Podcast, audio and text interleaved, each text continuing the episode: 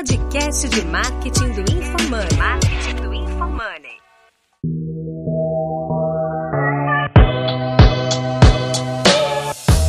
Arroba Fernando Miranda 777 e eu quero saber como conseguir mais engajamento nas minhas redes sociais. Ah, que simples. Aqui é arroba Denner Lippert e a minha expectativa é ficar rico sem ficar famoso. Nossa, é verdade. Aqui é arroba Breno Perrucci e a minha expectativa é aprender o máximo com grandes monstros aqui do Roy Hunters. Aqui é o arroba João Vitor e a minha expectativa é não desapontar o Breno, porque nessa conversa é bem provável que a gente vai. Pô, Caraca! Nossa, velho, que isso. Caralho, já baixou a expectativa. Esse é o segredo da retenção. Mas, mas essa você não pode falar.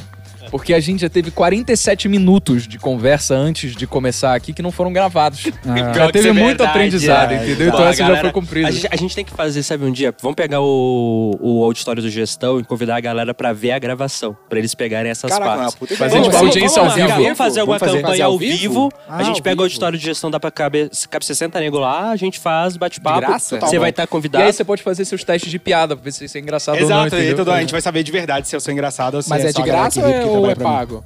Não, o nosso graça- auditório, o nosso auditório Não, mas as pessoas vão de graça ou vão pagando? Aí a gente pensa. Não, eu não acho que tem que ser pago. Acho que a galera tem que fazer alguma, Vamos fazer é, alguma isso. coisa. Tipo mas assim. daí o cara vai rir, o cara vai rir mais fácil, porque é de graça, pô.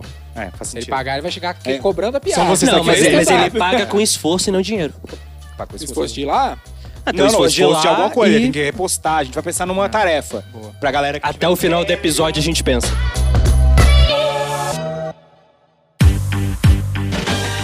Neste episódio, contamos com a participação de Breno Perrucho do canal Jovens de Negócios. Descubra quais são os elementos replicáveis para geração de conteúdo e construção de audiência nas redes sociais. Por que algumas pessoas conectam tão bem com o público? O que será que Juliette, Thiago Negro e Breno Perrucho têm em comum? Ouça agora no Roy Hunters.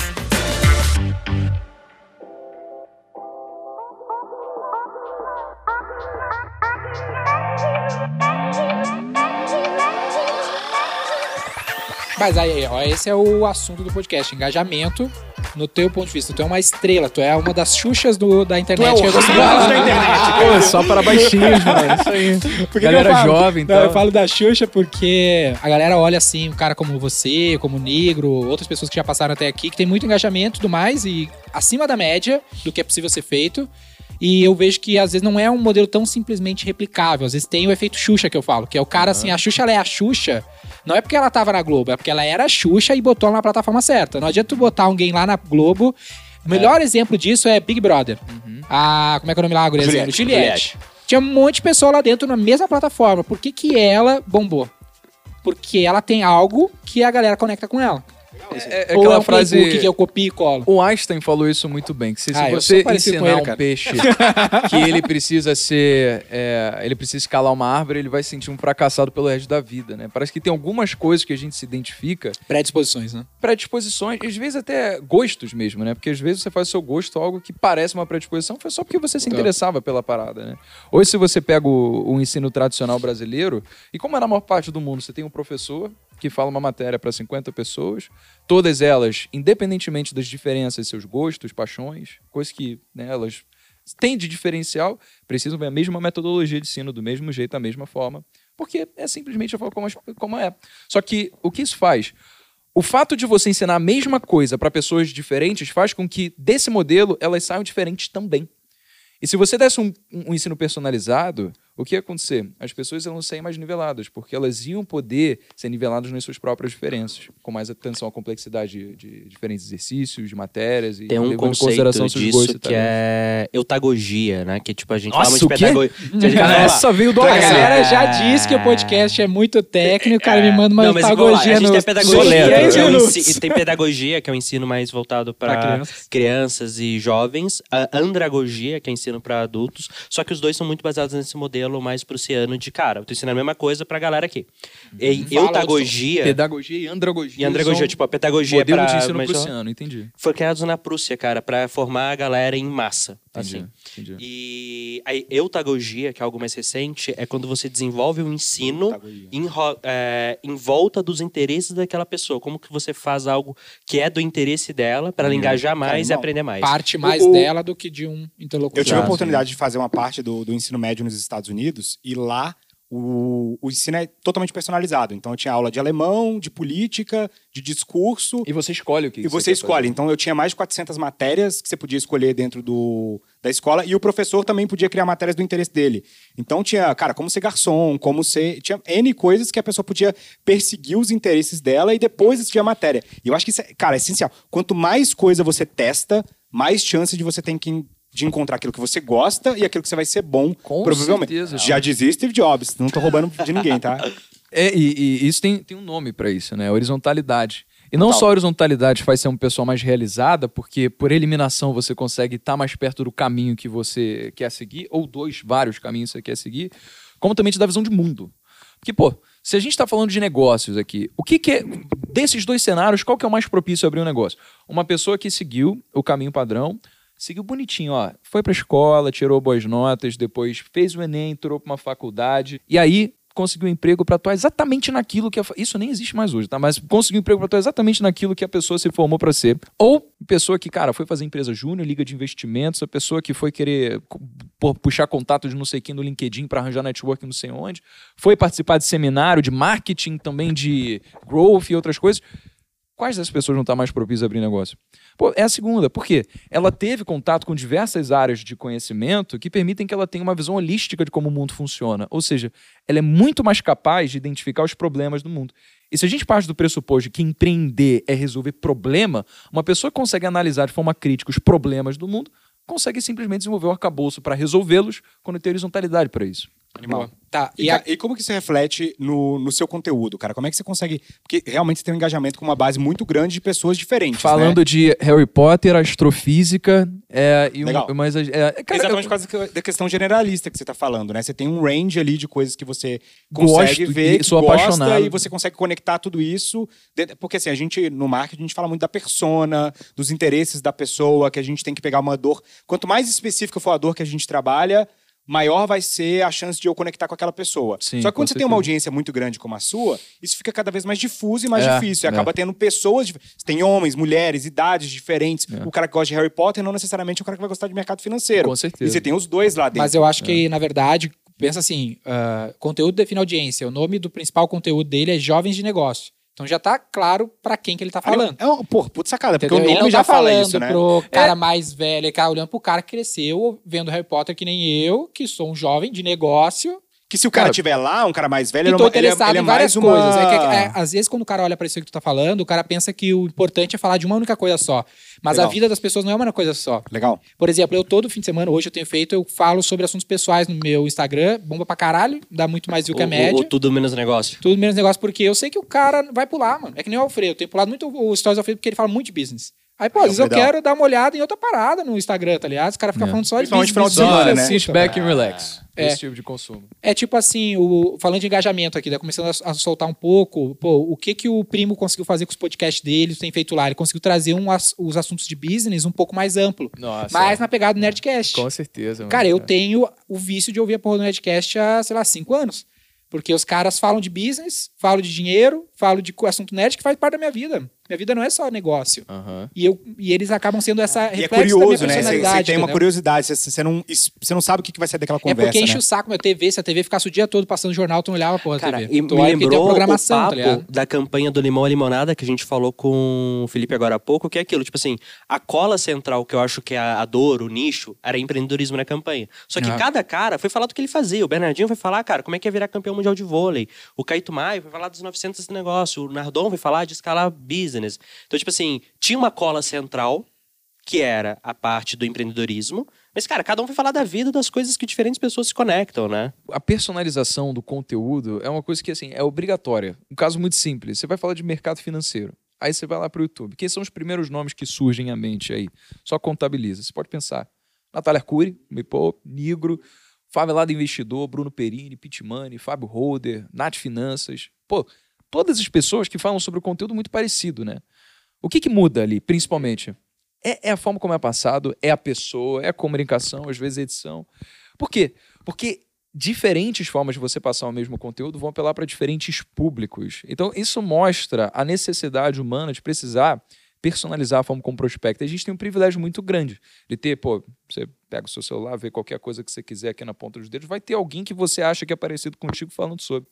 Tá, mas tu começou falando ali, quando eu fiz a brincadeira da Xuxa, sobre ter uma essência, né? Até naquele livro The Great CEO Within, o cara fala que tu tem que buscar na vida as coisas que tu é genial. Que ele fala que tem as coisas que tu é ruim, as coisas que tu é bom, as coisas que tu é excelente e as coisas que tu é genial. Fala, tudo tem que delegar menos o que tu é genial. Qual é a diferença, por exemplo, do excelente? O, o resto é fácil, né? O que tu é ruim, o que tu é bom, Aham. excelente, o que tu é genial. É aquilo que tu tem alguma predisposição. Entendi. Vou criar um Entendeu? clube do livro. É teu cara. Roy Books aí, Não, então, quiser eu, eu, eu acho legal você que falar tá, isso, mas, mas assim, fazendo um pergunta- exercício autocrítico, eu não acho que eu sou genial em nada, velho. Não, Até não. porque quando eu comecei Aí era tu outra tá- tá- parada, Mas tá às vezes ligado? você é genial em comunicar. É isso e aí que eu tô tá um negócio. dizendo, é isso que Você tô não precisa ser genial nos assuntos que você comunica, Que é o mas ponto você que é genial falando. em comunicar com as pessoas. É aquilo que o que próprio a Thiago fala também, que ele traduz muita coisa para o público comum. E eu acho que você tem um range muito legal ali e você consegue comunicar e as pessoas gostam de você. Quando eu te Às vezes conheci- você é genial no seu carisma. Quando eu te conheci, Certo, eu te perguntei certo. se tu tinha feito algum curso de comunicação na universidade. Falou, não, eu fiz medicina. Eu, caralho, nada a ver. Porque o Fiz cara medicina, é velho. Pois é. Putz. É a primeira vez que eu falei em público semestres? foi na, na faculdade de medicina, velho. É. Foi, foi, foi legal. Foi Quantos semestres você fez de medicina mesmo? Fui, fiz um. Fez um, Um né? período, é. Eu larguei. Tá, mas aí esse é meu ponto. Tu acha que isso faz diferença? Porque se eu botar qualquer pessoa pra falar de finanças, pro cara que tá nos ouvindo e ele tá pensando, não, eu vou falar, vou começar a me expor, como é que ele sabe se ele não tá plantando no asfalto naquele, naquele cenário ali? Então, cara, assim. não eu- vai eu, florescer. Eu acho, pô, obrigado pelos elogios e falar que sou genial, mas eu nunca me vi dessa forma mesmo. Até Uhum. porque quando eu comecei, eu, eu- comparado ao trabalho que eu faço hoje, eu vi lá de trás, eu falava, caralho, deixa eu voltar no tempo e dar um tapa nesse moleque aqui, entendeu? Ah, Caralho. te conheci, então- você tinha 30 mil seguidores, nem isso, eu acho. É, quando a gente se conheceu, né? É. É, então. Isso. É normal você ter um crescimento e um amadurecimento É, na sua carreira. é, mas mas tu assim, teve, isso não teve. impede que naquele momento você fosse genial naquele momento. Não, é, e, tu, e tu pode voltar lá, tu, tu era genial já. Tu já tinha assim, ó. tu já tinha talento. Rasgação velho. de calcinha, Não né? é, cara, é porque. Cara, mas, é não, mas vamos cara falar tá real. nos Ninguém bate um milhão ali no YouTube É isso fazendo eu trabalho contínuo. Não é Porque o cara é cara. ruim, entendeu? Porque o cara fez ninguém, ninguém mediano bate um milhão de Vou seguidores. te dar um ótimo exemplo. Principalmente no YouTube, que é bem mais difícil, né? O Nerdcast foi o primeiro a fazer um podcast no Brasil, 18, 10, 20, 20, quase 20 anos atrás, e era o melhor podcast, o maior podcast do Brasil até então. Aí só surgiu os caras lá do Flow, o próprio grupo Primo lá, todo mundo top one batendo o Nerdcast. Porque eles são tão geniais quanto. Tinha um monte de gente fazendo o mesmo playbook do Nerdcast. E ninguém batia o Nerdcast até surgiam uns caras que têm uma predisposição talvez tão boa para aquela finalidade que os caras têm. Porque o formato do programa é quase o mesmo, um monte de gente já fazia, mas ninguém conseguia chegar lá. Fazendo o mesmo playbook. E quando o cara é um puta comunicador, ele consegue fazer isso em várias plataformas, às vezes, né? Igual o, o, É, o o Grupo Nerdcast. Primo, o Nerdcast.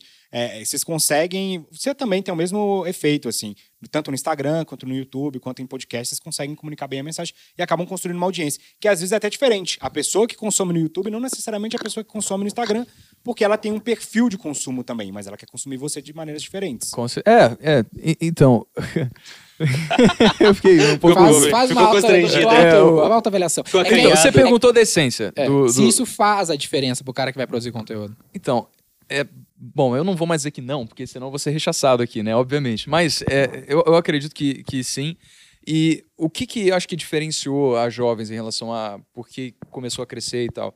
Porque o pensamento que eu sempre tive, cara, desde o primeiro vídeo é como é que eu posso trazer um conteúdo que nesse momento é tão específico para pessoas que são engravatadas, que pô, querem ouvir um economista, uma pessoa de, sabe, pô, alta autoridade falando.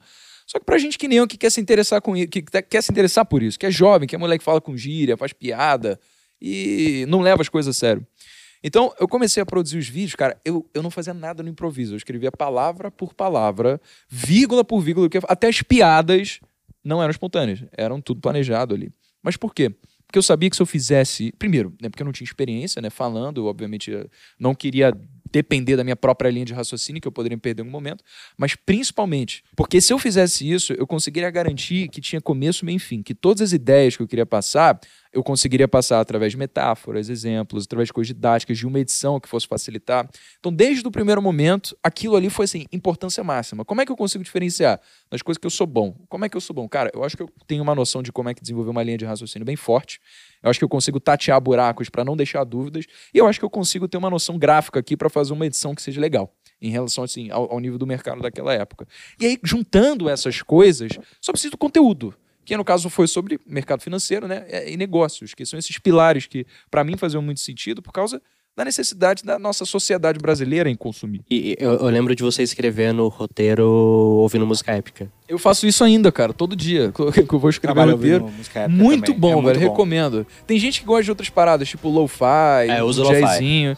Cara, comigo não funciona. Eu, eu gosto. Anões de não sei das quantas, batendo martelos, e aí a música É, tocando. elfos e não sei o é, quê, elfos, não sei mano. o que, é foda. Cara, Hans Zimmer, esse, pô, de você Zimmer, total. se sente um herói. Tipo, Exato. o mundo está nas minhas mãos, eu vou salvá-lo agora com, ouvindo essa música épica. Aí você tira, você volta a se sentir, tipo, caraca, é isso, Ó, né? a tipo, vida é só normal, A é. vida é só a vida normal. Chega né? no alto da música assim, você fala assim, agora sim, agora eu vou bater minhas metas. Aqui. É, velho. Parece que tem, tipo, uma audiência de cinema te olhando, tá ligado?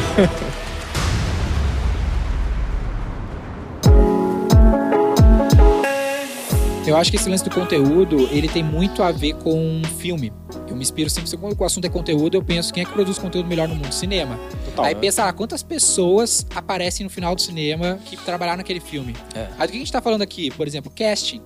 Por exemplo, pegar Homem-Aranha, lá, o do cinema, o último lá com, Tom Holland. com o Tom Holland. Cara, engajou mais com a audiência do que os outros atores que fizeram aquele, aquele papel. Viu, amor? Homem-Aranha foi bom no mundo.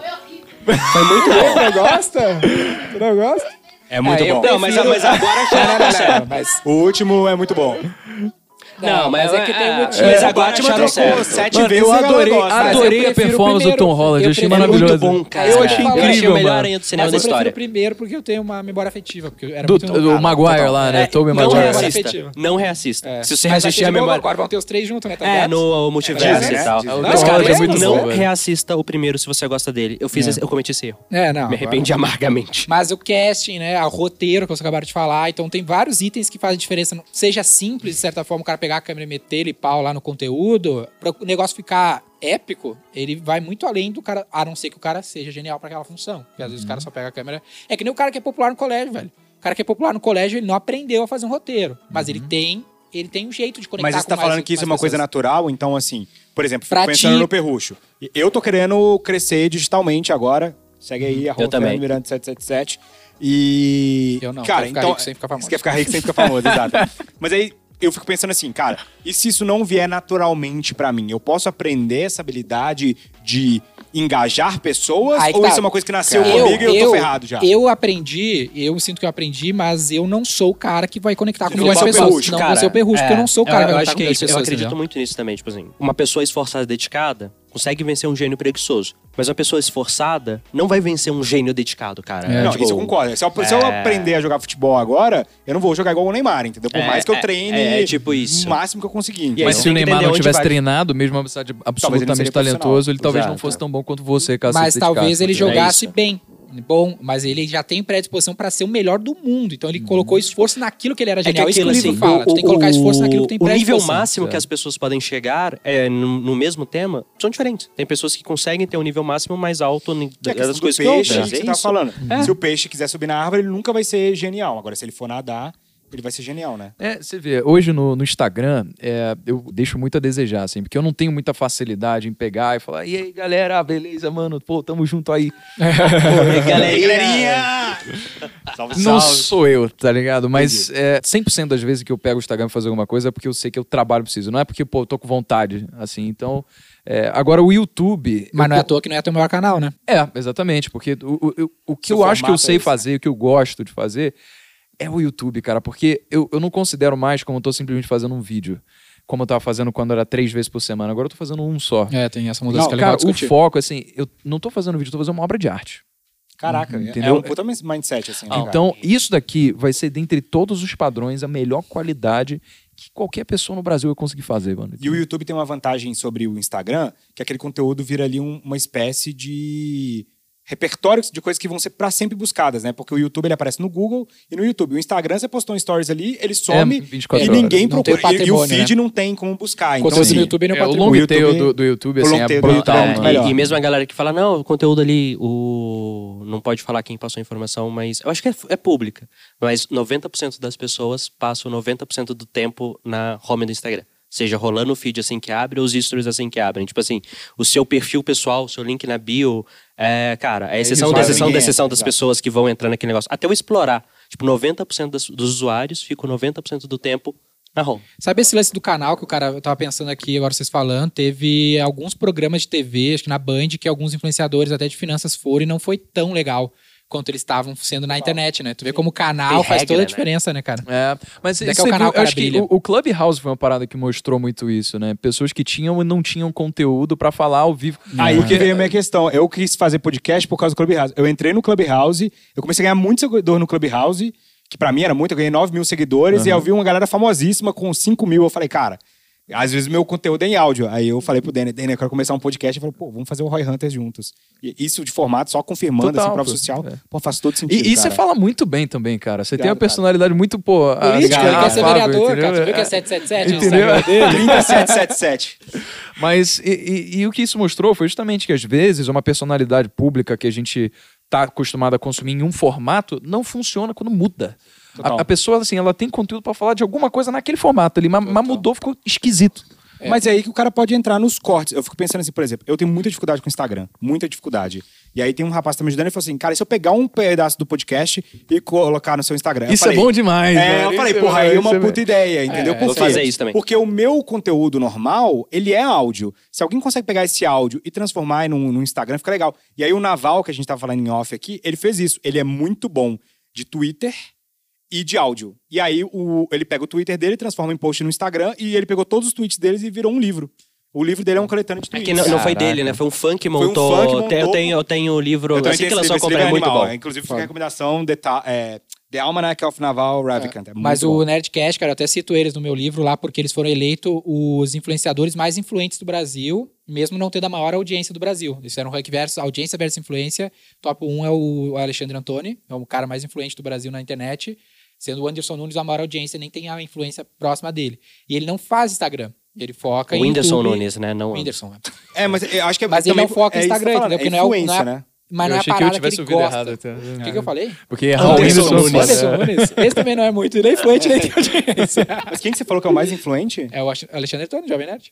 Ah, tá. É entendi. que ninguém lembra dele eu não sabia qual nome, tá era, ligado? exato, Eu nem sabia o nome dele, pra você ter uma ideia. É, e, a, e ali tu vê, ele tá no formato que ele, que ele curte fazer, que é YouTube e podcast. No Instagram ele posta uma coisa que outra lá, aqui ali. E, e aí fica muito mais fica verdadeiro, né? Aquilo que a gente tava falando com o Felipe da Reserva, pô, quando, é- quando tem verdade na sua mensagem, a galera vê isso, né? E eu sei que parece clichê, mas é clichê porque funciona. Tem que ter verdade na mensagem, senão fica meio. Quer ver uma coisa que é meio bizarra disso? Eu já recebi vários feedbacks. Inclusive, eu acho que você me falou uma vez. Na verdade, você me deu dois feedbacks. Um deles eu acatei. Eu achei que valia a pena, que foi o de aparecer, de mostrar o João Vitor. Não necessariamente mostrar a cara, apesar de também, mas mostrar a vida e tal. E, cara, aumentou muito o engajamento no Instagram depois que eu comecei. E o Breno foi a principal pessoa que me fez tomar é, coragem de fazer, que ele marcou no Instagram, pedir a galera pra vir me incentivar. Não, é porque tem que botar pressão, né? Porque você tem que se sentir responsável pela Exato. parada. Eu entendeu? fiz uma E- combinado com meus amigos que eu vou mandar um pix pra eles se eu não postar cinco stories por dia. E, e aí a outra coisa, Isso é cara. Mas é outra coisa que foi. Muita gente falando que, porra, o meu conteúdo ele não é um conteúdo fácil de consumir, ele é um conteúdo meio excludente e tal.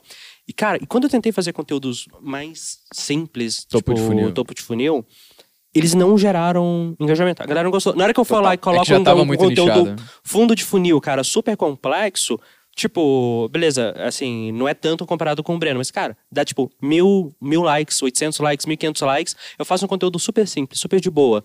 Dá 200. Mas é, isso é a verdade, porque aí eu fico vendo, igual no Infomani, a gente tem o Thiago Salomão, que ele é do Stock Pickers, né? Cara, ele nunca vai chegar a um milhão e meio de inscritos, porque o cara fala com gestores de fundo sobre técnico. evaluation, é muito técnico. Mas, cara, ele tem 100 mil seguidores, 100 mil seguidores de pessoas que curtem valuation e querem conver- querem ouvir papos de gestores É de muito fundo, valioso, cara. velho. É muito valioso, Isso é um, pouco, um entendeu? papo importante que é o lance do total addressable marketing, né? Que é tipo, quem, pra quem. Exato. Qual é o tamanho do mercado que eu tô falando? Tipo, o meu canal no YouTube lá a gente faz há sete anos, a gente faz isso todos os dias e a gente tem, sei lá, 90 mil inscritos. Só que o meu produto custa 100 pau.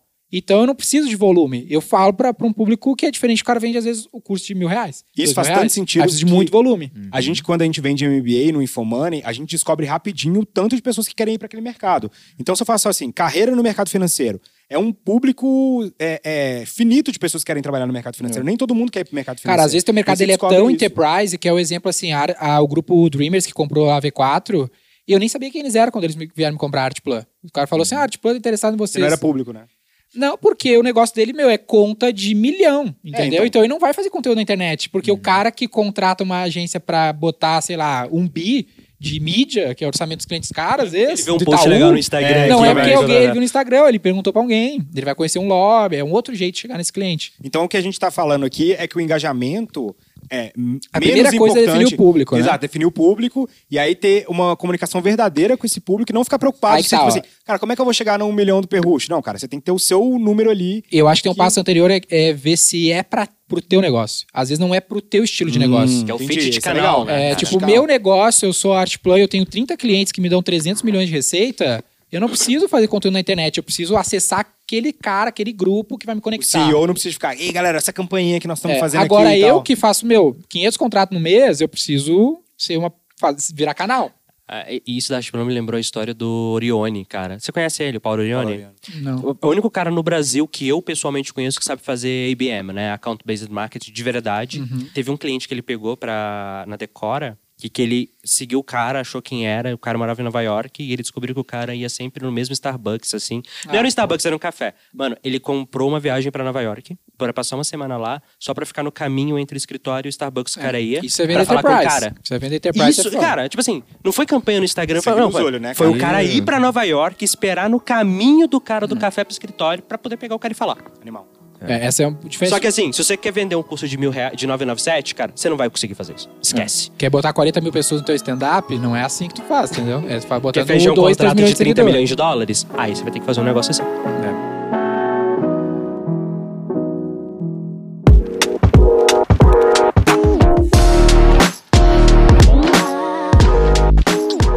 Mas aí um ponto aqui que tu falou brevemente, eh, Breno, acho que tu, eh, tu tá vivendo isso atualmente, é um- uma dúvida clássica que é volume versus qualidade. Animal. Né, que tu tava vivendo, eu vi lá a tua transição de, cara, tá fazendo três vídeos por semana, tu vai meio linha de montagem, tu não, vou focar em fazer algo muito top, ah, mas É, com menor volume. Se, se você analisar todas as métricas do YouTube, o que qualquer curso de como ser bem sucedido no YouTube vai te falar, todo movimento que a gente fez não faz sentido nenhum. Por quê? Você perde regularidade, frequência. O movimento né? diz de aumentar Então, o volume. Deixa É, claro pra de- todo mundo. O que que, o, o, que que é, é o tradicional, assim? O que que é esperado? Vamos lá, você está começando um canal do YouTube. Você quer ter mais temas com quais o YouTube ele pode não só entender que temas está falando, mas também promover os seus temas. Então você tem que ter uma regularidade, você tem que trabalhar muito bem o SEO e você tem que falar sobre um tema específico para o YouTube saber do que, que você está falando e sabe, saber que, beleza, uma pessoa está o quê? perguntando É, sobre tipo, mercado três financeiro. vídeos por semana. Vou impulsionar isso daí. Então, eu come... até um milhão de inscritos, eu fiz dois vídeos por semana, às vezes menos até. Mas a regularidade que a gente sempre tentava manter era essa. Então, dá pra fazer com isso. Depois, eu falei, putz, mano, dá pra fazer mais. Dá pra fazer. Agora a gente tá com uma equipe maior, sabe? Dá pra delegar algumas funções que antes eu fazia, por exemplo. Cara, eu editei vídeo durante seis meses. É, depois de um ano, ainda era eu fazendo thumb do vídeo. Então, você contrata a galera que é boa, muito melhor do que eu fazer, ótimo. Delega, você sobra tempo, vou fazer mais, vou produzir mais conteúdo. E aí comecei a fazer três. Só que o que eu percebi? Que quando eu tava gravando um vídeo, eu já tava pensando no próximo. Ou seja, o a qualidade do conteúdo que eu tava produzindo aqui vinha em detrimento daquele outro, porque um ficava puxando o conteúdo do outro, eu não conseguia dar atenção suficiente para fazer um vídeo bom. Eu fazia todos corridos. E aí, nessa época, eu já tinha pegado o jeito da parada, tava fazendo tudo no improviso. Então eu sentava, ligava a câmera, tinha três bullets, sabia o que, que ia falar. Pronto, soltava. Ah, já dá pra gravar o outro e tal. Putz, sentava, gravava, pegava os bullets, pronto. Só que o que, que isso faz? Com que a percepção de qualidade que a audiência tem do canal diminua. Então, beleza. Isso reflete o número de views, começa a cair. Apesar de você estar postando um monte de vídeo, você vai ter menos views por vídeo. E você vai ter uma audiência que meio que não quer mais te acompanhar. Fala, putz, E aí você solta fala, tem que muito postar mais vídeo vídeo ainda, cara, né, mano. cara? Pô. Então, eu acho que essa que é a armadilha. Pensar, ah, eu quero voltar, recuperar minhas views. Putz, as views por vídeo tá diminuindo. Vou aumentar o número de vídeos para recuperar. Só que aí você vai fazer o quê? Você, cara, eu sou uma pessoa só. E, e se eu tô gravando todos os vídeos, então obrigatoriamente tem que ser o meu tempo para fazer aquilo ali. Eu tenho tempo limitado. Se eu já não tô conseguindo fazer três bem, vou fazer quatro? Não dá. E aí, quando a gente teve essa questão da fusão de todas as marcas, né? A gente trouxe todo mundo para dentro do mesmo guarda-chuva, a gente absorveu a Kraus. E a Kraus estava com uma porrada de cliente. Tipo, gente grande. O modelo de negócio da Kraus era: beleza, a gente vai conseguir expor a nossa marca pegando clientes só que tenham mais de 100 mil seguidores. O que a Kraus faz? A Kraus é uma produtora versus editora de vídeos. Então produz para grandes canais do YouTube, influenciadores. E aí a gente tinha esse coquetel de clientes que pagavam muito bem a Kraus e davam brand awareness, porque no final de todos os vídeos aparecia lá: edição feita por Kraus Vídeos. E aí as pessoas reconhecem que aquela mesma marca que edita para todos esses canais de nichos diferentes é uma marca de qualidade. Mas o que acontece? Quando a Kraus, que tem um número de pessoas limitado, começa a receber uma porrada de demanda de vários clientes, nem ela consegue fazer bons vídeos. Ou seja, o brand awareness não é bom. Sim, tem um monte de gente vendo que a vídeo foi editado pela Kraus, Kraus é um vídeo ruim. Do que, que adianta? Porque depois a gente pegava essa audiência, oferecia o quê? Infoproduto. Qual? Os segredos da edição. Como editar como a Kraus Vídeos. Só que, porra, mano, não tem dif- diferencial. Porque tinha muito vídeo. E como é um modelo expansível, não é escalado, se você quer aumentar a quantidade de faturamento, brand awareness e tal, você vai ter que aumentar a quantidade de editores para pegar mais clientes. Simplesmente a gente falou, cara, cancela isso aqui. Vamos absorver, vamos demitir todos os clientes. Vamos focar só nas jovens, que sempre foi o maior propulsor para a Kraus, porque é um negócio que começou dentro das jovens. E aí, quando a gente faz isso, vamos reduzir também a, regularidade dos vídeos do YouTube, porque aí depende do meu tempo. Eu vou ter tempo para criar um roteiro foda em uma semana. A Kraus vai ter uma semana para fazer o vídeo mais foda que ela já fez, sabe? E aí mudou o jogo, cara. Mudou já? A E gente. começou a subir o número de views. Brutal. Não, então, por vídeo. Animal. O do canal ainda tá menor do que quando a gente tinha antes. Só que isso é um processo que a gente vê de longo prazo e já dá pra ver que é o caminho certo. Por quê? A gente soltou outro dia um vídeo, por que o real se desvalorizou tanto? 26 minutos de roteiro. E considerando o lapso de atenção de um ser humano hoje no século XXI, isso é menor do que um peixe que tem tipo 6 segundos. Só que a galera ficou. Não só ficou, o vídeo pegou, acho que agora a gente fala, deve ter quase meio milhão de visualizações. Tem Animal. três semanas que a gente postou. Por quê? Porque a gente não fez um vídeo, pô, a gente fez uma obra de arte. A nostalgia, eu acho que é um grande referência que faz isso no Brasil e pra público caralho, mais tem área. E eu acho legal que É você um tá fazendo uma coisa lá. E às cumulativa, vezes né? é duas horas de vídeo que fazem. Duas cara. horas. O YouTube considera demais, é a principal métrica dentre watch todas, watch time. Não é retenção, não é like, comentário. de view. Isso importa, com certeza. Mas de longe o que mais vai importar é o watch time. E ele cara. mudou isso, Quando você né? tá de conseguindo manter as pra pessoas. qua- quantidade de tempo, né? Teve uma mudança no algoritmo, não teve? Teve. É, antes era, acho que, uma- um, um coquetel de watch time com retenção. Por Aham. exemplo, se você posta um vídeo de 10 minutos, a pessoa assiste 5, então você teve uma retenção de 50%, watch time de 5 minutos. Só que, se você posta um vídeo de 20 minutos e a pessoa assiste 5, então você teve o mesmo watch time, só que com uma retenção menor. Ou seja, o YouTube punia a pessoa que fez um vídeo de 20, só que teve uma retenção menor. Hoje, parece que o jogo é watch time. Então, Watch time puro. você faz um vídeo de uma hora, irmão. Se a pessoa ficou Se o vídeo 10 for minutos ou foda e 15, ficar- mano, Tá. se a Olha só, retenção for Uma baixa, coisa foda-se. que eu acho legal que você tá fazendo é que o YouTube é um jogo cumulativo, né? Cada vídeo que você posta, você só tem o gasto de edição e de gravar uma vez, mas ele fica lá no seu canal o resto da vida monetizando. É. Então toda vez que você cria um vídeo foda, que a pessoa que vê fala, cara, que vídeo foda, vou compartilhar, você criou vários ativos ali que estão te monetizando todo mês, né? Isso acontece, velho. Tem vídeo que eu postei no começo do canal, porque é como encontrar sua corretora de valores, como escolher sua corretora de valores. O vídeo é tipo um dos que mais gera views até hoje. Top. Então ele tá Um gerando ativo. receita, ele tá gerando seguidor por causa de um trabalho que você fez uma vez. Top. E ele ainda tá gerando resultado. Deixa, escalável. deixa eu te fazer aqui meio de advogado diabo, que é o, isso, isso- toda essa narrativa faz o maior sentido. Aí tem o caso do Gary Vee da vida, que ele não para pra fazer vídeo nenhum, ele só Uhum. Aproveita só o conteúdo. filma É sempre a ele mesma e coisa. posta pra caralho. É, Ele documenta e Documenta depois e posta pra caralho, Sim, em sim. volume. É. E é foda, né? É muito incrível com os conteúdos que ele Mas faz. aí que tá, o que que tu, como é que tu vê isso? Por que que tu não pensou em fazer esse tipo de conteúdo? Mas é que, é, exatamente, cara, porque eu É que quero fazer uma obra de arte Conversa, né? atemporal, velho. É porque que eu vejo assim, o cara que é empresário, assim, do tipo, cara, tá com 200 funcionários lá, 300, 500, às vezes o, o negócio do cara não é produzir conteúdo, mas ele tem um conteúdo legal que rola no dia a dia, dia dele e fazer o sentido mais vlog, talvez gere um conteúdo de maior valor do que ele tentar escrever um roteiro, que já é tua parada. Tu já é o cara mais artista mesmo que tu para e produz um conteúdo legal. É, é um pois pouco é. da verdade, né? Do, qual que é o formato de conteúdo que você se sente bem fazendo, cara? Exatamente. Eu não gosto de vídeo. Eu, João, não Cara, gosto é- de vídeo, é de colocar de cara e vídeo? aparecer. Eu não gosto, eu de odeio aparecer, fazer. ah, tá. Eu, eu, te eu, eu, ode- eu tenho problemas De com- gravar. com isso, de gravar, mostrando a cara, tanto que você teve que fazer uma pressão lá pra eu fazer, eu ainda faço pouco. Faz aqueles que tu então, não cara, a cara, não, que é adianta, saca? Tipo, Só se você chega um cara desse, porra, vai fazer o quê? Tá ligado? Ele não... não, não, não ele Mas não é isso, né? Justamente, eu acho que eu, se fosse botar aqui uma câmera, vamos gravar agora isso pra fazer, pô, ficaria legal, a gente aproveitaria pro TikTok. É. Mas eu sei lá, não acho que ia ser melhor do que o conteúdo que eu posto hoje no YouTube, entende? Depende Então- do que tu te sente mais à vontade, faz mais sentido pra ti. É, tem isso e do que eu espero realmente. Cara, sabe você ter orgulho? Se sentir bem com aquilo, Vamos né? lá, Isso você faz quer jogar o jogo da plataforma. Vamos lá, você vai postar três vídeos por semana. Não, você vai postar vídeo todo dia. Você vai jogar o jogo da plataforma. Frequência, tal, regularidade, você fala do tema, manja bem SEO, você vai crescer com certeza. Mas você tá orgulhoso do trabalho, cara? Porque eu tava postando três vídeos por semana e não prazo. tava, mano. Eu quero fazer uma coisa pela qual você é reconhecido. Pode ser que o canal, no curto prazo, ele acabe gerando menos views.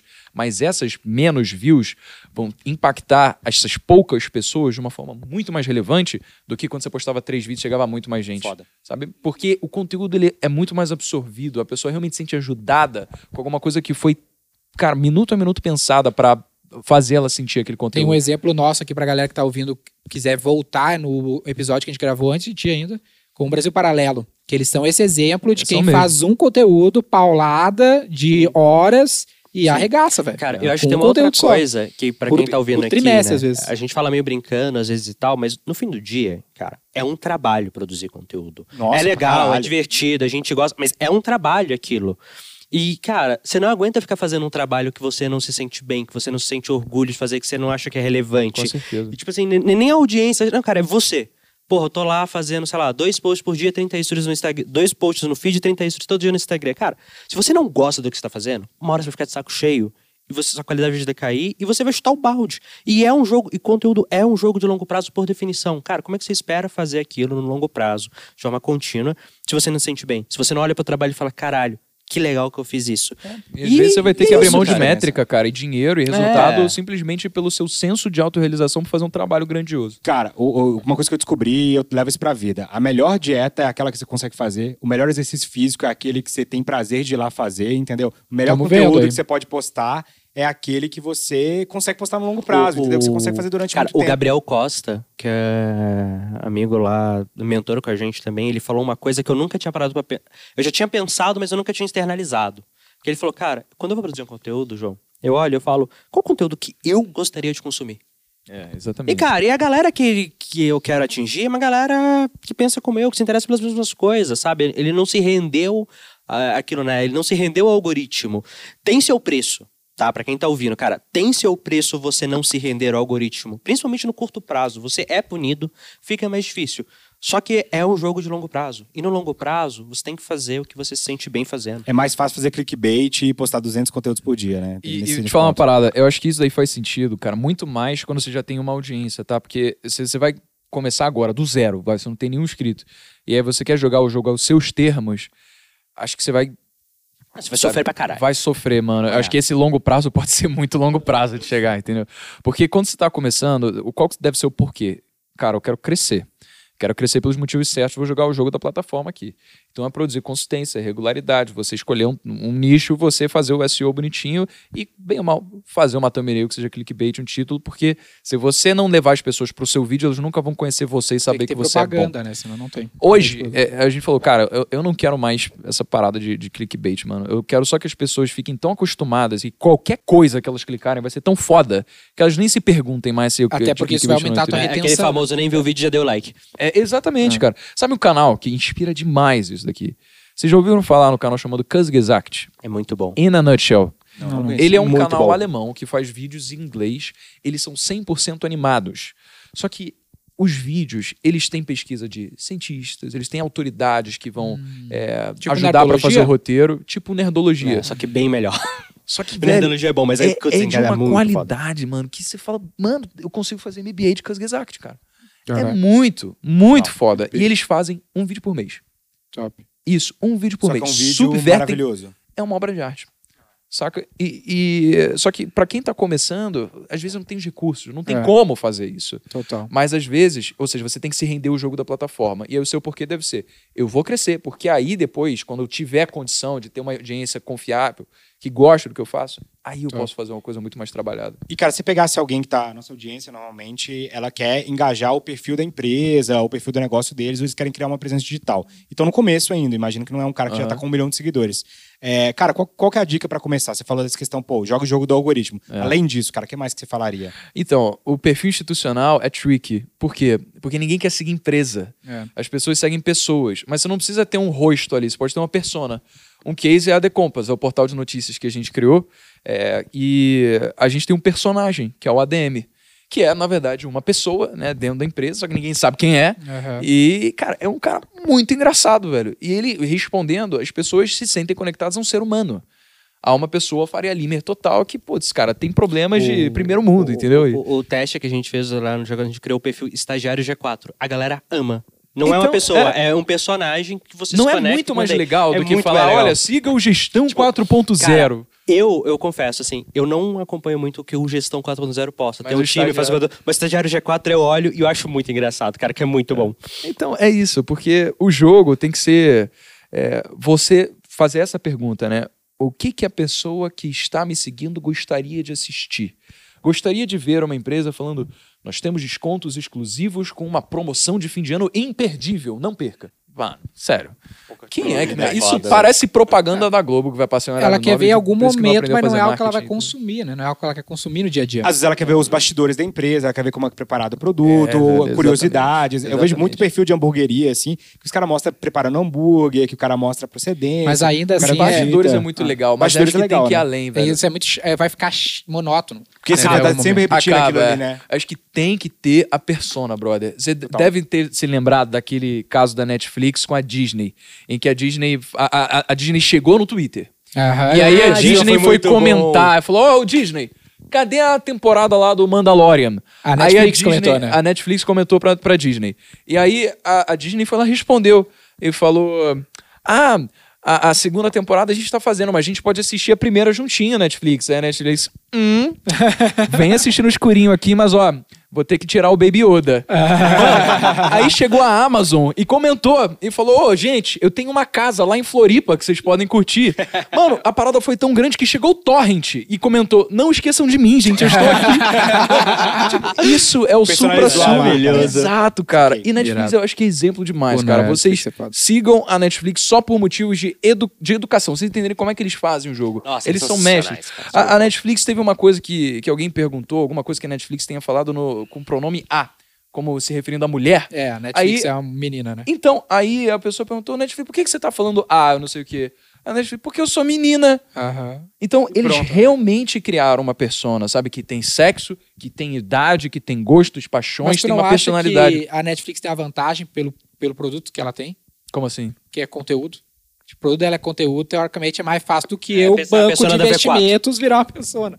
É, Virar uma mas o banco de legal. investimento quer fazer isso? É o que a gente tá falando aqui, que é uma É, ideia exato, legal, né? entendeu? Cara, É, bom, rede a gente tá, Volta olha aquilo só, de de canal, né? olha só, vamos lá. Um banco de investimentos Me fala que queira... de um cara chato que é legal de seguir, entendeu? É, Porque a Netflix é Eu fácil entendi de o que você não pode chegar, por exemplo, A pra Netflix é XP legal. ou pro, pro BTG, aí falar assim, não... Gente, olha, cheguei na área aqui, É, eu olha, sou- não, eu sou a persona. Não, eu tem- sou a XP, hahaha, e falar essa porra vai Tá ficar ligado? meio estranho, velho. É, é. É, então, cara, Ah, mas, mas, aí tem a estratégia dele. Aí eu você usa outras estratégias, que é o caso que a XP faz. Ela capilariza a sua distribuição através de vários influenciadores. Exato. São pessoas. É um então, time, né? É, pô, tem a, a Explicana, tem o Roy Hunters, tem o Thiago, pô, tem uma cacetada de gente. Então. Se a XP, ela não pode criar uma personalidade pra se comunicar diretamente ali com a persona dela, com o público dela, então ela compra quem pode. E ela virou, todo, virou toda uma diretoria dentro da XP, que é a E- diretoria de Digital Content, que E, é cara- literalmente para produzir conteúdo que fica lá, vários E aí, influencers. eu, eu acho que tem duas coisas quando a gente fala que quase todo mundo que acompanha quer o Instagram. Né? E aí volta um pouco de uma coisa que a gente falou antes, que é, cara, fit de produto e canal. O Instagram não é canal para todo produto. Ponto. Não é. Mas, se você quer ter uma presença no Instagram, você pode fazer como algumas marcas fazem, que é não é canal para venda. É, por exemplo, canal de dar visibilidade para o seu cliente, canal de recrutamento. A Ryzen faz um puta trabalho no Instagram para recrutar talento. Você não, ninguém entra lá no, no Instagram da Ryzen para comprar agroquímico. Não, cara. Mas a galera vai lá acompanhar processo seletivo, como quer trabalhar, como que essas coisas, para tipo, não é o bastidor da empresa para ver como o produto é feito. É como que é trabalhar na empresa. E ela recruta talento. É, mas então tem que né? pensar. É, mas, mas eu acho que isso é importante, cara, para entender que não é para todo É mundo estar a no Tripla A, Instagram. tipo, o Instagram- Não é para todo Instagram mundo do estar é no pra YouTube. Tem que é entender qual que é. E aí, você quer estar lá? Então, cara, pelo menos usa pro que aquele canal é bom pra você. É quase que, sabe a habilidade natural que a gente falou das pessoas terem?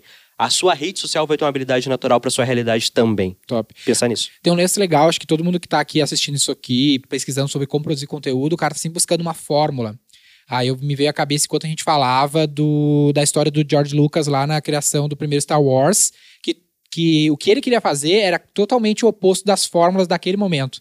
E ele forçou a barra, não, eu tenho, apesar que estava baseado em várias outras fórmulas, só que queria dar a roupagem dele, né?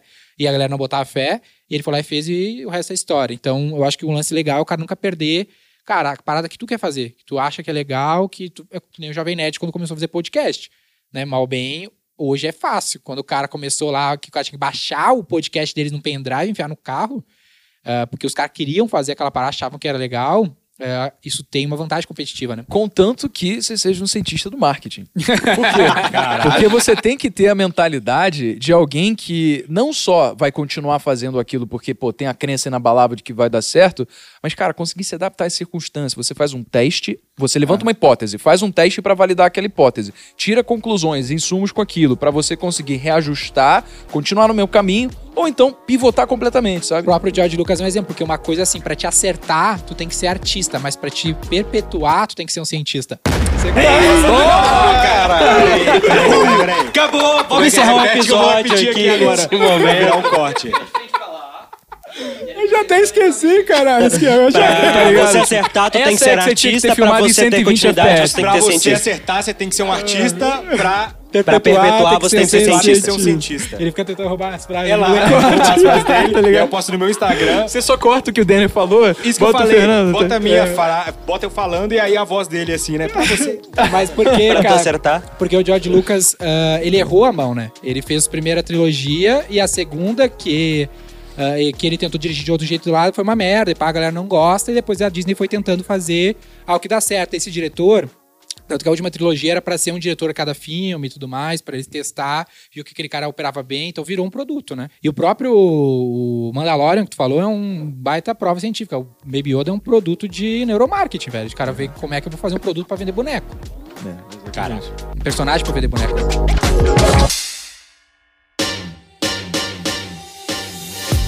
Cara, e aí eu, eu tenho uma pergunta pra você que, pô, eu sempre faço pro, pros participantes, mas eu acho legal porque isso é a forma como eu penso. Qual que é a métrica principal do seu negócio hoje? Qual a métrica principal dos jovens? Você pode escolher uma, cara. Falar assim, se eu pudesse acompanhar uma métrica só, seria essa. Bom, é, é, a- a- Faz essa pergunta mesmo sempre, tem- né, pô? eu acho que. Virou, virou padrão. Virou eu um acho que padrão. tem duas, cara, porque tem a do Ninguém negócio. nunca fala uma, né? Não, mas, eu- mas é Ninguém pelo fala. seguinte, eu vou te responder uma, mas tem a, a, a que eu tenho tesão mesmo e tem a que o negócio precisa, né, Claro. pra, pra ser sustentável. A que eu tenho tesão é o watch time, de longe, porque quanto mais pessoas estão assistindo os vídeos, mais eu sei que tô fazendo um bom trabalho. Então eu quero produzir vídeos longos que as pessoas estão ficando até o final e estão compartilhando e tá gerando view e tal. Isso vai ser refletido no watch time absoluto pela quantidade total de visualizações. Agora, do negócio, cara, não tem coisa assim, é, é crescimento de lucro. Então, é, no- hoje no nosso negócio, a gente tem um modelo muito simples, né? Que é venda de infoproduto. Né? Então, eu quero trazer a maior quantidade de clientes possível, com a mais menores gastos, me- menores investimentos em marketing, para que eu possa reinvestir e criar esse ciclo virtuoso. É isso que eu quero fazer para sempre. Não, a gente tem um roadmap muito bem definido da visão do que, que a gente quer alcançar.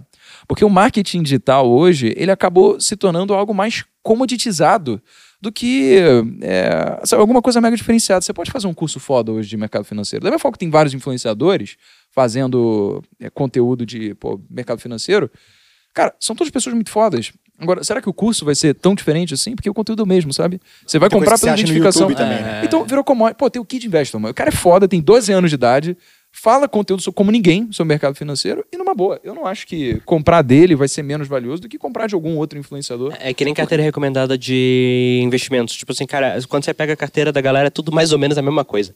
Tem muita carteira de graça. Eu tenho uma perguntinha aqui, que tem o caso ali, que tu comentou brevemente, da, do deal lá que vocês fizeram com, o- com o primo lá, da venda de uma parte. E agora tu falou que uma das suas principais métricas é lucro, né? Geração de caixa e os caralho. A gente já fez outros episódios aqui de profit versus, ah, versus growth. N- Tendo feito o deal com valuation X e ter experimentado um gostinho do equity, tu ainda continua focando em lucro ao invés de growth? Eu fico focando em caixa. Por quê? Porque o primo foi doido em comprar 20% do meu canal. Da- da- na época era só o canal, né? Ele teve uma crença de que, com base no que ele via, na percepção que ele tinha de mim, com base na mentoria que ele iria trazer, que aquilo ia decolar. Só que hoje ainda, o negócio não tem equity, cara. Porque depende de mim. Se eu caio duro no dia seguinte, ah, acabou. Jovens de negócio. 37 pessoas vão ter que perder o emprego Uhum. e não vai ter mais conteúdo no canal. Então, o qual que é a ideia? É a gente hoje acumular caixa para que aí sim a gente consiga reinvestir para trazer esse equity. Ah, eu posso legal. compartilhar vocês como a gente pretende fazer isso. Mas agora, não tem como simplesmente falar, galera, ó, parou, não vamos gravar vídeo. É equity que a gente quer, tá bom. Vamos todo mundo aqui, vocês participam do YouTube. Tu já tá tentando inserir outros personagens, né? Tentando. Gradualmente, pezinho a pezinho, uma senti. coisinha ou outra. Não tem como eu chegar e simplesmente falou, acabou o Breno. Ah, entendeu? Peito é isso aí. É, não tem como. Mas Porque você falou que Cat você vai chegar nesse, nesse lugar. O que, que você... Então, hoje, cara, o, o, o que que lançamento traz pra gente em valor? Traz o valor que ele traz do caixa ali. É, é isso, não vai trazer equity, porque você nunca vai ter expectativa futura de um lançamento que não aconteceu. Então, você pega a Netflix, tem 200 milhões de assinantes, quando vira o ano, o que que acontece? Ainda tem a previsibilidade de receita Já daqueles tem 200 receita milhões de assinantes. de E 200 ainda, milhões de assinantes. tem projeção de crescimento, ela tem uma taxa esperada de churn, consegue projetar 12 anos na frente aquilo lá, trazer a valor presente, pronto, você tem fluxo de caixa projetado, valuation equity no negócio tá, tá certo. Nisso pra caralho. Então, é, agora, quando você vai fazer lançamento, é um pouco mais difícil. Eu consigo projetar pelos próximos cinco anos o quanto que eu vou ter de receita em lançamento? Não. dá, velho. Você não sabe nem como dá, é que o mercado de lançamento vai estar, né? Não sei, cara, exatamente, é muito volúvel. Então, o que, que eu preciso fazer agora? Cara, eu sei muito bem que eu preciso não só entregar conteúdo como um curso, porque isso já é tão comoditizado, como trazer uma experiência que seja absolutamente diferenciada e ninguém está fazendo. A forma como eu vejo hoje, olhando para trás, para como o YouTube cresceu tanto, voltado para a personalização do ensino de conhecimento que tantas pessoas estão buscando. Como? Você é personalizado o ensino com que, se você consegue fazer um exercício que tem um nível de complexidade X, e com base na performance que você tem com ele, você pode ser dado outro exercício que vai ser condizente ao que você fez antes, vai ser mais difícil, vai ser mais fácil, com base no histórico que você gerou, você tem uma trilha de conhecimento que é feita especificamente para você. É personalizado para o seu jeito. A gente está desenvolvendo isso aqui. A gente quer Você tá criar. virando uma edtech. Exatamente. Só que uma edtech pautada em personalização. Mas tem um problema. A gente não pode simplesmente assumir que a gente vai criar um infoproduto e aí vai colocar uns exercíciozinhos para as pessoas fazerem e falar: pronto, esse daqui é o nosso negócio. Porque isso é pensar muito pequeno. Isso pode ir muito além.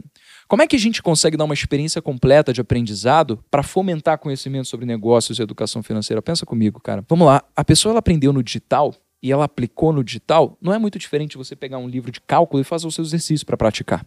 Você tem ali o seu método, você pode é, fazer o exercício para praticar, mas e a vida real? Como é que fica? Então, o que, que a gente quer fazer? Depois que a gente já tiver um fluxo de caixa projetado para uma assinatura dessa plataforma que tem de forma personalizada, a gente vai socar em levantamento de capital, cara, vender participação para conseguir trazer um caixa absurdo, para criar sedes físicas em que a gente consiga complementar a experiência das pessoas no digital pro físico. Então, você quer abrir um negócio? Beleza, você não vai só saber de Ah, achei que Brasil, puxou o concorrente, cara. Ele tava esperando puxar o, o XP Black, tá ligado? Puxou errado. É, faz a cena aí. pois é, corta, corta, Corta e tá deixa se salvo. Corta e deixa salvo demitido, isso pô. aí. Mas Ficou, então todo mundo Garantiu choque. o budget infinito pro, pro podcast depois Mas dessa, tá ligado? Ó, é, você quer abrir um negócio, irmão? Então você não basta saber só sobre matriz, é, sobre forças de Porter e matriz SWOT. Você tem que saber comunicar. Você tem que saber liderar times, porque você vai interagir com pessoas no seu Conhecimento dia a dia. Como é que você faz isso? É na prática, velho. Você não faz dinâmica de Zoom, você não faz exercício e espera que você vai conseguir ser um gestor. Ou seja, a gente quer poder complementar essa experiência personalizada no digital para a pessoa viver na prática ali no físico. E a gente vai expandindo isso, a gente vai criar um modelo em que cada vez mais pessoas vão ter acesso a esse conteúdo, de forma que um curso como esse que vai complementar o digital com o físico seja tão normal quanto o curso de inglês. Que os seus pais querem colocar você para você se diferenciar no mercado, porque hoje, se você não fala inglês, né, o que, que você está fazendo da vida? Então, depois disso, qual que é a ideia? A gente pode empacotar esse modelo, chegar a uma escola privada e falar, olha só, pô, você é uma escola que pensa adiante, né? Você tem um modelo diferenciado aí. Existem algumas que a gente pode tatear. Pô, legal, eu tenho um modelo empacotado aqui, a gente pode fazer uma white label dessa plataforma. Com essa white label aqui, você vai conseguir cadastrar os seus alunos, a gente vai- já tem um banco de milhares de exercícios com seus níveis de complexidade, que vão se adaptar a cada um desses alunos que você tem, e a gente pode vender o modelo das dinâmicas que a gente faz no físico, os bootcamps, dinâmicas, eventos, hackathons, para que você possa implementar isso na sua própria escola. Você começa com uma. E aí depois você tem outra. Quando você tem 20, meio que acaba sendo um diferencial em que outras escolas vão olhar e falar: caraca, velho, eu preciso disso também. E eu Porque- vejo várias marcas fazendo. A Lego tá fazendo isso, outras empresas estão fazendo isso também, né? Então você vê que é uma tendência natural do mercado por causa da personalização do ensino e a necessidade da gente atender as dores de ausência de educação financeira nas escolas e empreendedorismo. E aí depois a gente pode, depois que a gente tiver sócios estratégicos com levantamento de capital, pessoas que realmente podem ajudar a gente a chegar lá pro MEC num terceiro momento, falar, ô MEC, tenta a escola fazendo isso daqui, vamos formalizar, cara. Vamos levar isso daqui pro Brasil. E aí, educação financeira e negócios deixam de ser simplesmente algo que você vê num canal do YouTube e você passa a viver na sua vida vendo que é um, um outro caminho que você pode seguir. Que não é só você se formar para você trabalhar numa empresa em que você vai achar o trabalho um porre para você viver por sábado e domingo. Em que você vai ter essa outra possibilidade, cara, de trabalhar com uma coisa que você criou, você sabe como fazer, porque você se horizontalizou para isso, e você consegue viver a vida com os reais É, problemas da O sociedade. time é bom, Animal, né? Porque cara. a nova matriz curricular do PNE, ela obriga as escolas a escolherem entre os temas, são cinco temas, se eu não me engano, mas dois dos temas que as escolas precisam estão disponíveis para escola escolher é tipo educação musical, educação física, tem uma outra que eu esqueci, mas é finanças e empreendedorismo são dois dos temas. E eu chuto aqui, achismo total, que é o tema que a maioria das escolas vai escolher. Que são os dois temas que eu acho que tem São mais tendências. Cara, a sociedade não Todo se sustenta se só tem empregado sendo formado. Porque você não sabe como abrir um negócio se você sai de uma faculdade ou de uma escola. Agora, se você é dado estudos de casos, se você tem pessoas, se você tem dinâmica, que você vive os conhecimentos que você precisa para abrir um negócio, você já passou por aquilo. Top. Você só vai sair de uma de um, um microcosmos e vai para a vida real. Você saiu de um simulador e agora você vai continuar fazendo agora na vida real. Mas o que, que vai acontecer? Aí eu venho uma pergunta, tá? Porque eu sou o único seletista aqui do, do- da mesa. É, cara, e eu vejo uma tendência de empreendedorismo muito grande em que, cara, abrir uma startup ou abrir uma empresa é o novo ter uma banda, assim, sabe? Todo mundo quer porque é muito legal, porque os empreendedores, Animal, mas é cara, é verdade. verdade. porque assim, é, o, o ser empreendedor é muito legal, os empreendedores viraram celebridades e a gente celebra os empreendedores, o que eu acho muito benéfico para a sociedade. Se eu acho que o Brasil vai para algum lugar, não é por causa dos políticos, eu acho que é por causa Da dessa nova, privada. não, não só da iniciativa privada, mas essa nova onda de empreendedorismo cool, que ser empreendedor é legal, todo mundo quer ser o Thales Gomes, que tá rolando. Cara, o que, que vai acontecer com o empregado? O custo do empregado vai subir muito porque, cara, todo mundo vai. A, a mão de obra qualificada, né? Não a mão de obra desqualificada, mas a mão de obra qualificada vai ficando muito cara. Porque todo mundo quer empreender. Você acha que vai virar tudo uma pejotização em que o Fernando vai prestar serviço para XP ao invés de. É, porque essa que é a dúvida, na real, Cara, entendeu? é- eu, é, assim, eu acho que se vai ser PJ ou CLT, eu acho que é assim, é diferente. Eu acho que o importante é que o, o que está acontecendo é inegável mesmo. Se hoje é tão popular que pessoas estão querendo abrir empresas porque isso é como uma banda, como era há alguns anos, pô, isso é algo a ser celebrado. Pô, que maneiro, Total. cara. O, o que eu acho que a gente não pode cair na armadilha é de dizer que, ah, beleza, tem esses dois caminhos, mas esse daqui é muito melhor. Porque isso é uma baita de uma hipocrisia. Você não pode abrir uma empresa dizendo que um caminho é muito melhor. O que, que você vai fazer com os seus empregados? Você vai falar, ô, seu bosta, que Sim. caminho você escolheu? Caralho, o cara tá vestindo a Você tua camisa. escolheu o, o caminho errado, então trabalha para mim, né? Porra, não, nada E, to- e- e o lance também tem o lance da, do, do- da começo da conversa da genialidade, que tem gente que, cara, a, a minha mina, por exemplo, ela fala pra mim que se ela tivesse na minha função, ela chorava todo dia. Porque não, às vezes não é a parada que tu nasceu Ela pra fazer, sabe que entendeu? você já me... Não, mas aí eu ia te dar, é porque eu queria te dar a resposta. A Tá resposta vai ser a galera vai se tornar sócia das empresas, sócios minoritários das empresas. Como a XP, como a V4, É. como outras empresas estão fazendo, que é pega a mão de obra qualificada, você não convida o cara para trabalhar aqui. Uhum. Você Ele convida o cara continua empreendedor. sócio. Ele é um É, empreendedor junto Da sua você. história. As convida pessoas não sonham mais em simplesmente ter o emprego.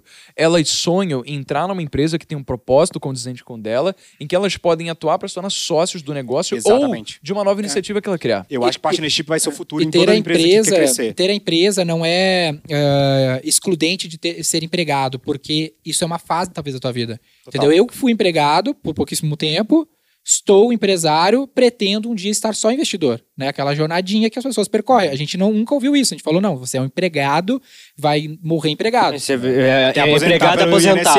É, e aí fazer nada. Tu nunca ouviu falar que tu poderia ser um investidor. Então, acho que se a gente conseguir vender essa ideia de um plano de vida, plano de vida de, meu, seja empregado, é bom, playbook do Flávio Augusto.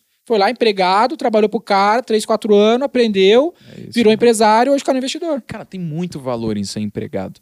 Você adquire Total. conhecimento É, vivendo Você na prática. aprender, né?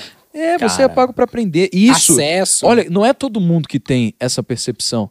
Pô, a gente tava gravando um podcast lá na, na Jovens hoje mais cedo, né? O, o, o Renan ali, ele participou, ele falou, cara, lá na, na França, eu tava numa empresa, quando passava o chefe, o cara bufava.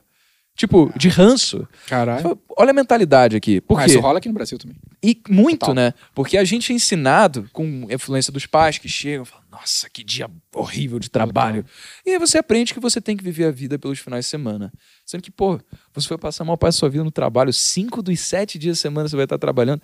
Você quer trabalhar qual Não, que não você acha um porre, mano? Mas, cara, mas isso de trabalhar, ser uma escola, foi uma coisa que pra mim fez muita diferença. Porque eu trabalhei antes de, de empreender, trabalhando pros outros, tipo... Cara, me ensinou muito sobre hierarquia, sobre respeito, sobre essa interligação entre as áreas. Que, tipo, o que, que eu vejo a maioria dos empreendedores quebrando muito a cara, empreendedor de primeira viagem? Não tem a menor noção de como um negócio funciona. Cara, um negócio é uma coisa depois. Tipo assim, quando é você sozinho empreendendo, fazendo uma coisa por conta própria, é uma coisa. Começou a colocar outras pessoas ali no meio, gestão de time, lidar com cliente, lidar. Putz, mano, é uma coisa que assim, você ter passado com o dinheiro dos outros, entre aspas, antes, é um- uma puta mão na roda. Exatamente, cara. Mano, como é que você vai chegar pra uma pessoa que nunca entrou numa empresa e falar, irmão, é, qual a frequência que você roda uma análise 360 com seus funcionários? Tipo, what? Feedback? O que, que é isso?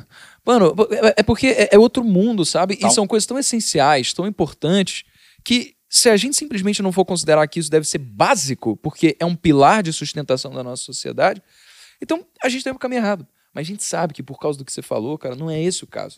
A gente está cada vez mais levando pessoas a, a, a vislumbrarem, a terem o olho brilha- brilhando, não só para ter o carrão, a casa, para poder. E porque isso é legal, é, é legal, bacana pra caramba. Mas também porque você tá, você tá criando coisa nova, sabe? Você tá agregando valor à sociedade, você tá aumentando o PIB, você tá contribuindo para a riqueza do todo. Porque o maior redutor de desigualdades é a iniciativa privada, cara. Total. É gente que coloca coisa no mercado, contrata a gente, sabe por quê? Às vezes você contrata uma pessoa que por causa de você tem emprego, né? Aí essa pessoa não tá mais em casa. Aí ela tá ganhando bem, porque você é um cara muito de sucesso, você vai pagar bem essa pessoa, aí ela vai chegar e falar, putz, cara, tô precisando de uma pessoa para me ajudar com as tarefas domésticas aqui em casa.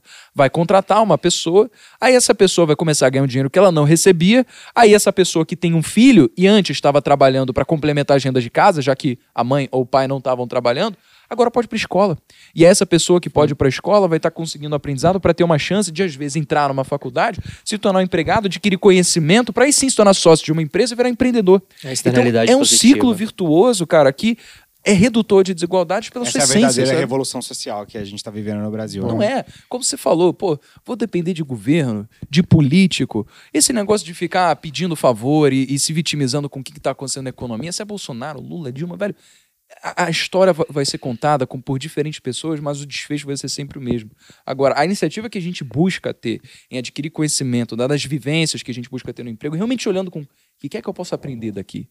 Para depois a gente criar uma coisa nossa, isso muda o jogo. E eu acho que esse podcast aqui pra galera que tá nessa fase e talvez se inspire um pouco com a nossa realidade, a graça dele, eu vejo assim, em comparação com os outros conteúdos e personalidades, é com as, as carreiras são muito distintas nas pessoas que estão na mesa desse podcast sempre, que é bem aquele lance que eu, que eu brinco que a vida é bem um xadrez, tu tem várias jogadas pra te fazer, né? Então, pô, tu tem o Fernando que trabalha... funcionário público, né? Funcionário público, mesmo? Caraca. tá numa É. empresa de capital aberto que, meu, muita gente sonha, so- sonha em estar. Eu comecei um negócio, tenho 120 pessoas no meu escritório, 700 na minha rede, tem o Gui, que nunca teve emprego na vida, sempre trabalhou comigo, né, dos, dos 15 aos 21 que ele tem hoje.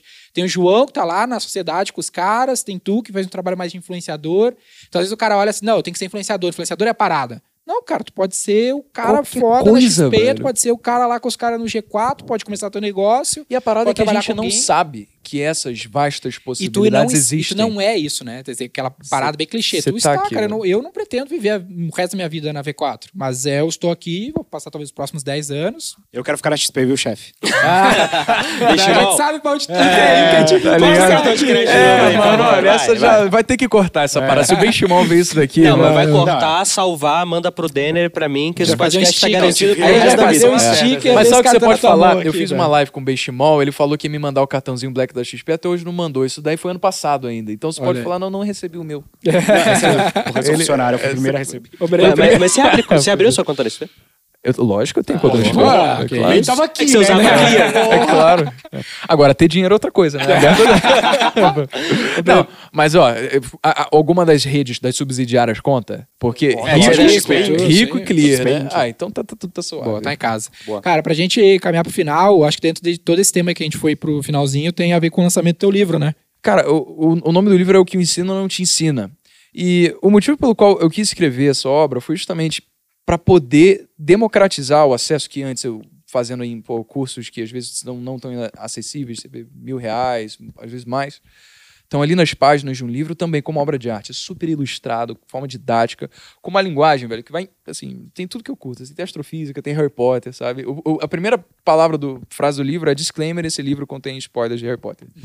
É, e e para falar de negócios, educação financeira, que são as causas pelas quais eu vivo e que eu acredito que através desses conhecimentos a gente consegue ser o maior drive de transformação. Então, o, o que o ensino não te ensina é isso, assim, é- são os conhecimentos indispensáveis para a vida de qualquer pessoa, cara. Independentemente do que você queira fazer da vida, você vai ter que lidar com o dinheiro, você vai ter que aprender negócio, porque às vezes você vai trabalhar numa empresa, você pode entrar empreender. Você tem que saber sobre isso se você quiser ter sucesso na vida. Top. E aí a gente resume isso nas páginas desse livro. Pô, Foi você que escreveu ou fazer- autografado, né? Foi Cara, eu que escrevi, cara. Foi eu Vou que fazer uma escrevi. promo. E Lobo, aqui, como é que é a promo que, que vai faz? ter o Roy Books aí, viu? Quando tiver o Roy Books, a gente Não, vai não. colocar no Roy Books Vamos lá. fazer um sorteio daqueles que a galera tem que Vamos. marcar, ganha o livro. Boa. Claro, claro, pô. Vai Pode lá ser no um perfil do. Roy Hunters. Quando sair esse episódio, já vai ter saído. Vai ter lá as regras de como que você pode receber um livro autografado pelo É, Breno. concorrer, né? Não é todo Concorrer, mundo é, concorrer. concorrer. Mas tem que marcar as amigas, chama- aquela história que você tá A Vamos gente vai. Vamos escolher sortear uns alguma coisa. 10. Uns 10 combos de Denner e É, o combo Breno de- aí. Caraca, imagina, tipo, coletânea de sucesso, tá ligado? Aí, Esse cara tipo, vai acelerar a produção do meu próximo livro. É. Aí eu posso mandar imprimir 10 do meu. Olha aí. Eu então, tenho um livro. 101 perguntas de resposta pro empreendedor iniciante, É. cientista do marketing, o que ensina não ensina. Você tem livro? Não, mas o Guilherme Benchimol tem, eu vou ver se eu consigo uns da raça. Vou colocar- vou colocar O cara tá querendo se redimir a aí, qualquer né, custo, mano. Aqui depois do cartãozinho. Salve, chefe. Fechou, pô.